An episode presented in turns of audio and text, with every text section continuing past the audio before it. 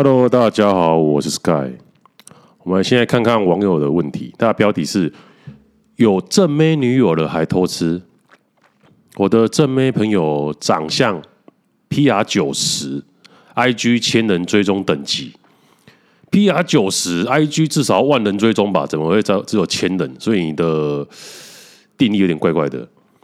然后接下来说，高中以来追求者没有断过。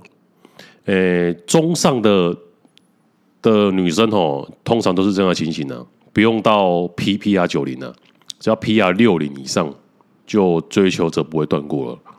然后她的男友长相跟财力中等，出饭出游都会买单。每次带女友认识朋友，都会被称赞越级打怪成功。所以就是说，男生普普的意思就对了。然后两个人都是大学生，交往四个月，有在固定固定发生关系，不会不给。看你就是那个朋友啊，你怎么这么知道知道这么清楚？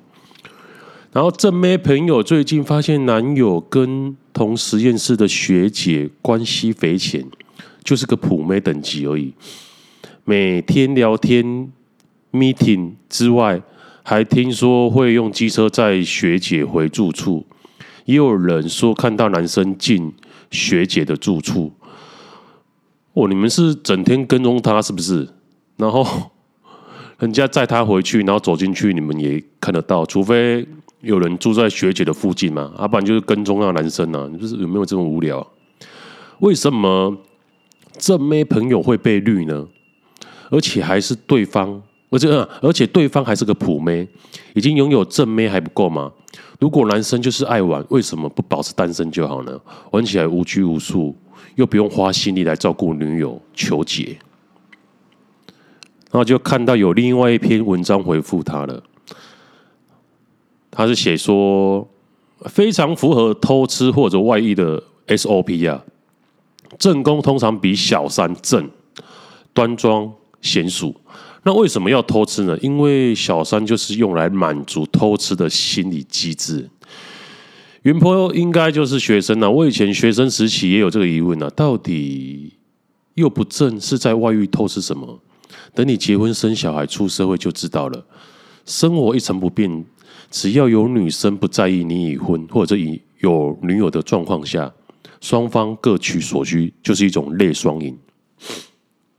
至于偷吃外遇的爽爽感在哪呢？就是一种创造恋爱的感觉吧。我只能说，等大一点就知道了。很多东西不是用钱买得到的，例如被崇拜的感觉、恋爱的感觉、长期拥有复数性伴侣的感觉。等你超过三十五。有妻子、孩子、房子、金子、车子都有了，你就开始会追求很多不一样的东西了。当然，这个网友说出此番言论，被底下的其他网友炮轰啊。但是他说的也是事实啊。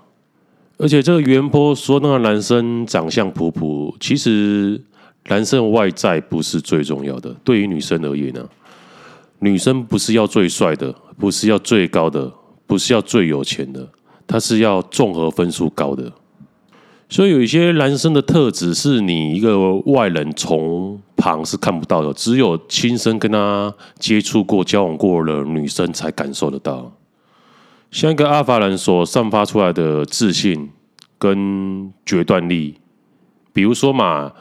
就是我之前跟一个女生聊过天，她说很讨厌男生在那边吃饭时到底下不了决定要吃什么啊。可一般男生就会问说：“那你想吃什么？要吃烧烤还是什么？”就会问询问女生的意见呢。其实你如果追一个男生的话，你有主导力的话，直接说我们去吃烧烤。我我觉得有一家烧烤不错，我们可以试看看。大部分八成的女生都不会拒绝的。如果他对你有好感的话。啊，如果没有好感的话，那就这顿饭连吃都不用吃了，你直接你直接省起来，那刚刚好。因为最后一定是要男生买单嘛，对不对？那你干嘛还浪费时间金钱陪他？那我猜你这个男性朋友应该是有阿法男的特性啊，所以他才可以类似在转盘子的原理啊，可以他也是男生，就是想要尝鲜嘛，已经有女朋友了，然后外面竟然有。一个学姐，然后学姐也不排斥他有女友，愿意跟他发生关系，男生通常都不会拒绝的啊，就转盘子啊。啊，你在旁人看的话，就只觉得为什么会这样？因为你不是阿法男呢、啊，你不知道在这个感情市场上，二十趴的阿法男垄断了八成的女生。对啊，所以你想要成为这种男生的话，你就是发挥你自律啊。自律的话，我前几集有说到啊，就运动啊，控制饮食啊，吃干净的东西啊，你也可以成为一步一步成为阿凡，而不是这种小事情你要发文上来问你到底是人生是多么的充满嫉妒心呢、啊？你这种小心眼的心态，你就不可能成为个阿法兰啊，对不对？人家这样，你也要这样发文问人家。然后用用他说什么朋友朋友，我觉得就是你在嫉妒嘛，这种心态我觉得不太健康啊。放宽心啊，人家怎样是他的事情，不关你的事。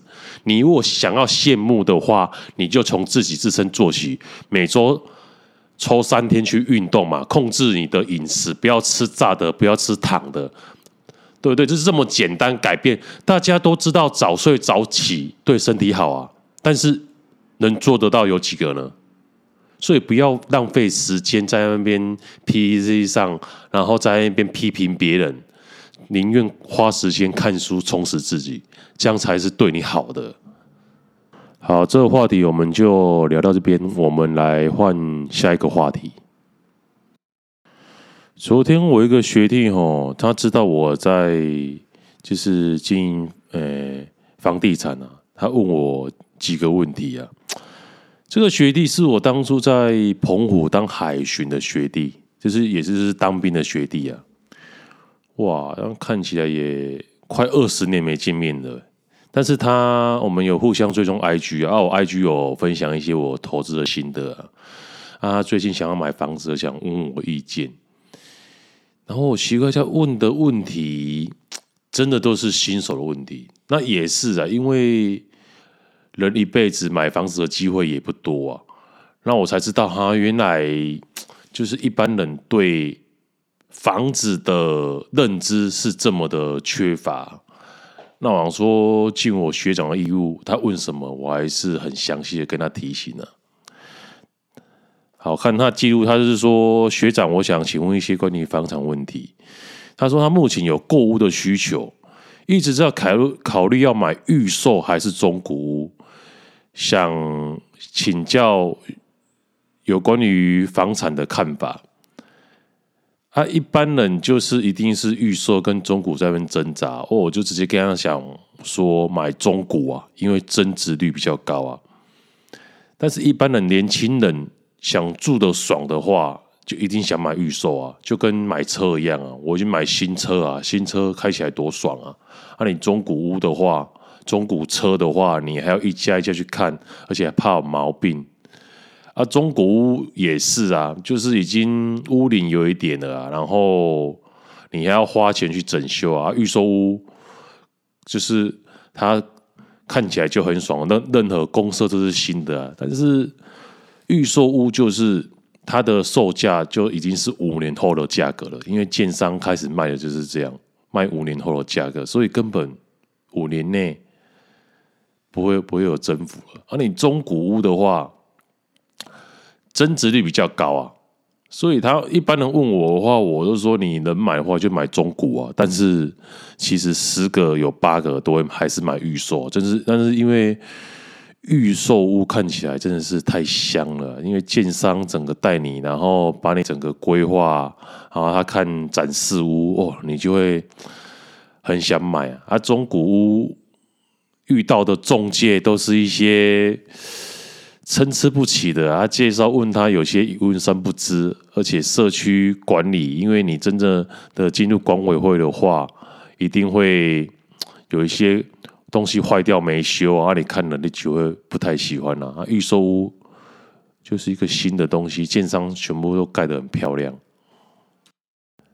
也就是预售屋，你买到是一个梦想啊！啊，你看中古屋就是现实啊。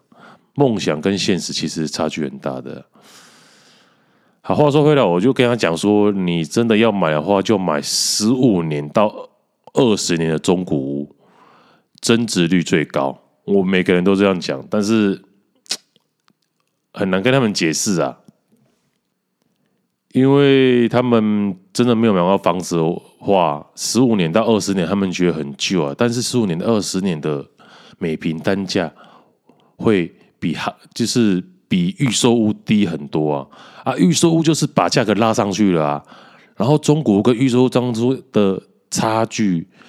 预售太贵了，以后大家就会买中古屋，中古屋就价格就会上去了，所以他们之间的差距的话会慢慢的接近，所以中国才有增幅，那预售就停在那边了，因为他卖的是五年后的价格，这五年都不会变，那中国会慢慢的追赶，这五年你会慢慢追赶，所以说买中国就是增值率会比较高的原因就是这样。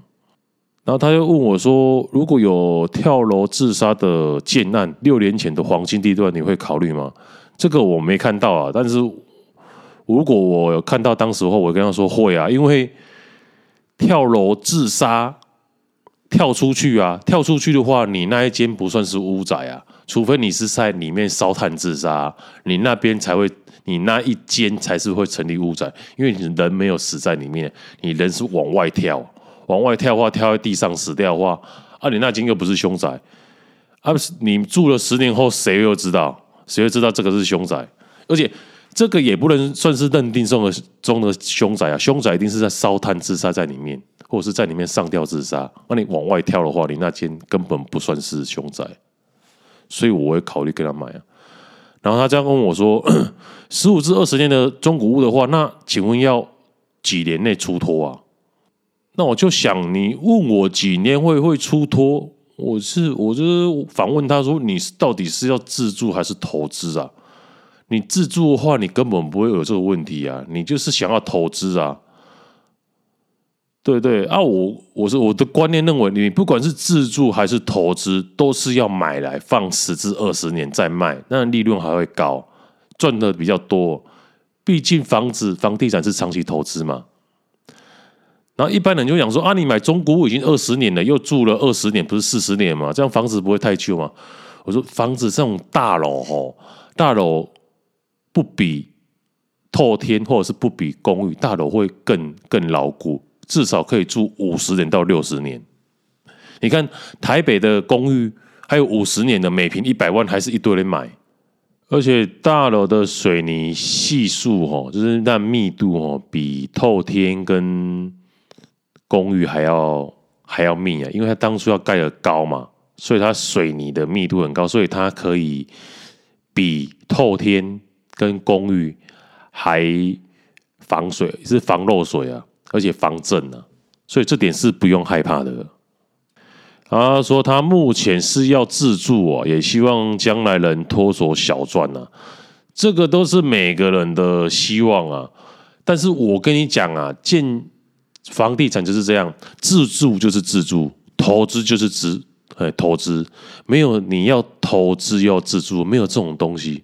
你自住就是住爽就好，住在市区方便，对不对？然后房子新，你觉得附近的就是交交通机能都很方便，那就好了。那你投资的话，又是另外一个考量了。投资的话，你真的要。投资报酬率高的话，你当然是买在郊区啊，然后旧的啊，对对？那以后的增值幅度比较高啊。没有人就是说我又要自住，然后又想要投资，没有这种东西啊。你自住就是喜欢就好了啊。然后他在问我说要买平诶平车平面车位还是机械车位？我说你自住就是买平面，因为听起来比较爽。你投资的话，你可以买机械的。对对，机器，反正你要出租没差。但是你现在你现在自住啊，那、你自住你有钱够的话，当然是买平面的、啊。那种感觉听起来感觉，我跟你讲，你住十年，你不是说住一两年，你住十年，每天都要停，那种 kimoji 就是有差。然后他就问我，又问我户数比的问题。他说户数多好，户数少好。我说根本没差，自住的话，你那种感觉氛围爽就好。一般人觉得说啊，户数少比较安静啊，但是你管理费就高啊，对不对？然后你户数多，虽然就是说出入比较别人有人说啊，出入不单纯，但是你分摊起来的话，你的管理费就少啊，对不对？所以没有那种十全十美的，你要户数少啊，户数少就是管理费增多啊，户数多出入复杂，但是管理费少啊，所以看你要做什么抉择啊，这。因为你自助的话，真的是看你进去看的第一眼感觉哦，这个氛围，这个采光很好，然后这个生活的机能很好，你就觉得住这边，那户数多寡才是其次。我是觉得这样，所以刚好有我这个学弟问这个问题啊，把一般人对房地房地产的基本知识再帮你们加深一下啊。如果有还有任何问题的话，你可以留言问我。好了，我们来看下一则新闻。在乌干达哈，有一个两岁的男孩经历了一个类似圣经中约拿的故事，而不同是，他是被一头河马吞下，后来河马又把又把他活活的吐出来。他不仅在这张这场惊险的磨难中幸存下来，而且只受到一些轻微的割伤跟擦伤。在圣经中记载哦，有一个故事，就是说约拿在触犯耶和华后，被耶和华安排的一条大鱼吞入腹中，然后约拿在大鱼的腹中虔诚的忏悔三天三夜，最后终于得到了宽恕。后来鱼把约拿吐在旱地上。同样，这个新闻的男孩也经历了类似的情形。这个男孩当时是在他家附近的地方玩耍，然后有一头河马不知道从哪边冒出来攻击他，然后他就直接把男孩吞下去了。然后另外一个男子目睹了这一过程，他就向河马投掷了石块，然后这河马就受到了惊吓，然后把男孩反刍出来，随后这河马就逃走了。然后警察马上赶到，然后将男孩送到当地的医院去治疗，然后并接接呃，就是帮他注射了狂犬病的疫苗注射，然后把他一些轻了的受伤的地方把他包扎以后，然后他现在的情况一切都良很良好啊。然后当地的警方发言人就是警告家长啊。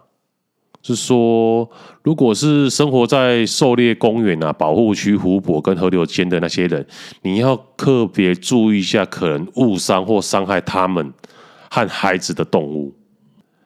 而且，河马被认为哦是世界上最危险的陆地动物。这种巨大的哺乳类，每年大概统计啊，约杀死五百人啊，相当是狮子所杀人数的两倍。因为河马虽然它是草食性动物，但是它们有难以置信的攻击性，它常常会无缘无故的针对人或其他的动物攻击。然后当他们针对某个人的话，那个那个人根本没有机会逃跑或自卫，因为河马的冲刺的速度高达每小时十八英里，而且它们重达三千至九千磅，并具有巨大而有力的下颚。而且根据专家去研究，它咬合力，它那那巨大下巴咬合力哦，大概是狮子的三倍，所以这就是为什么它们这么危险的原因。而且它们通常都是通过压毁力对人体造成实质性的创伤，无论是撕咬还是踩踏，所以这种动物是十分的危险。其实啊，在非洲的它的草食性动物。哺乳类啊，都非常的凶狠，比如说刚才讲的河马或者是斑马，像欧亚地方很早就驯化马了啊，但是非洲也一直想要驯化斑马，就差一点成功，但是斑马就是天性哦，天性太残暴了，根本没办法驯化它。驯化要驯化的动物，比如说猪啊、牛啊、羊啊、狗啊，那个都是它们本性要很。温驯，然后有服从性，而可以可以，而且可以群居。那斑马根本没办法，因为他们真的是太残暴了。然后另外一个就刚刚我们提到的河马，河马，你看，你像它的肉质量这么大，它的肉量根本是牛的两倍了。如果可以把它驯化的话，那将会成为人类最佳肉品的来源呢。但是没办法，河马这这种动物天生残暴，所以根本没有办法驯化。在这世界上所驯化的差不多动物，我记得当初记载十二哎十几种吧，都是在欧亚、非洲没有驯化任何一种动物。然后再加上非洲的天气是在赤道附近，所以它的环境跟它的气候造成它比欧亚地方都还要落后的原因。好了，我们说完了，我们来看接下来下一则新闻。美国发生一场很离奇的枪击案呢、啊，就是一个名叫 Anderson 的一个女生，应该是人妈妈啦。她当时怀疑自己遭人尾随啊，带着自己八岁的女儿跟三条狗狗入住汽车旅馆，然后就要求柜台报案。然后员员警哦，罗宾跟艾斯托夫就前往处理。他两个我看照片是两个男生，然后就。蛮壮的，然后发现安德森这个女子正在忙碌的将房间内的行李收拾到修理车上，然后这两名警察随即跟安德森跟那小女孩交呃交谈啊，并很亲切的抚摸了狗狗。密录器显示整个过程相当的友好，不过安德森一口咬定说有一辆白色的卡车在跟踪他，然后警方调查车牌后发现并没有可疑的迹象。由于安德森表现得越来越激动，感觉他已经陷入了歇斯底里的状态了。然后这两个警察很担心他女儿的危险，然后其中一名警员就担心情况不对，就走出去，就打给那个儿童保护中心。走出去没多久，就在房内听到枪响，然后他赶快进去看，那原来是另外一名警员罗宾头部中弹。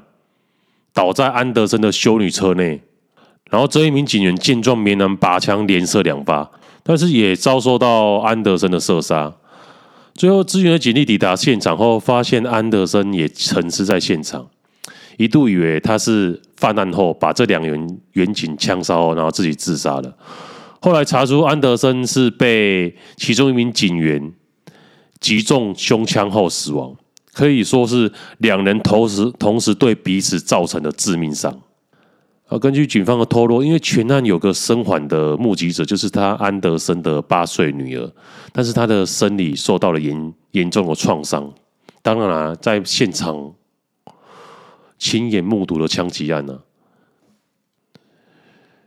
但当局将持续的厘清安德森为何会偏执的认为有人在跟踪他。